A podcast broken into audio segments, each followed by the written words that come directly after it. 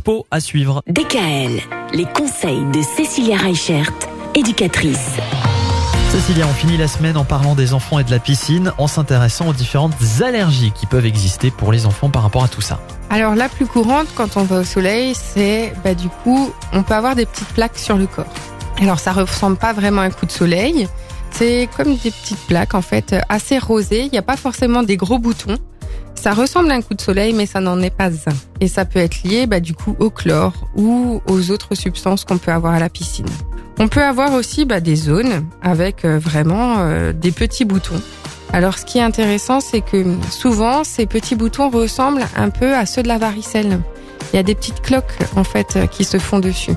Et ça, ça peut être lié vraiment au frottement entre le maillot de bain, le soleil, l'eau, le fait que la peau soit toujours dans cette humidité. Mhm. Donc ça, c'est des petits boutons qu'on va trouver sur les plis de l'enfant. Donc il va vraiment falloir faire attention à bien sécher l'enfant quand il sort de l'eau surtout dans les plis, que ce soit le pli des bras, le pli des jambes, dans les coudes, derrière les genoux, entre les orteils. On peut avoir ces boutons en fait qui vont pulluler un peu partout et qui sont liés justement à l'humidité. On va aussi avoir bah, forcément nos fameux coups de soleil hein, sur lesquels bah, on va pas hésiter à tartiner euh, de biafine et de lait après solaire. hein. Et c'est vrai que ces coups de soleil sont désagréables pour les enfants, mais sont vraiment dangereux pour eux, hein, comme on l'a vu en début de semaine.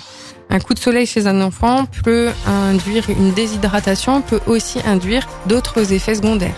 Donc par rapport aux allergies du soleil, il existe une multitude de variétés aussi au niveau ophtalmique auxquelles on ne fait pas forcément attention. Et on peut se dire ah il a juste les yeux rouges parce que en fait euh, il avait les yeux dans l'eau chlorée, mais pas forcément. C'est pas forcément l'eau chlorée, ça peut être lié au soleil.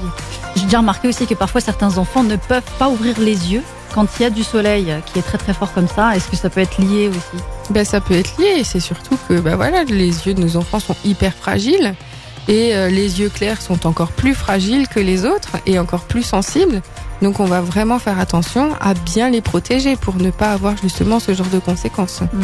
Merci beaucoup, bon week-end. DKL. Retrouvez l'ensemble des conseils de DKL sur notre site internet et l'ensemble des plateformes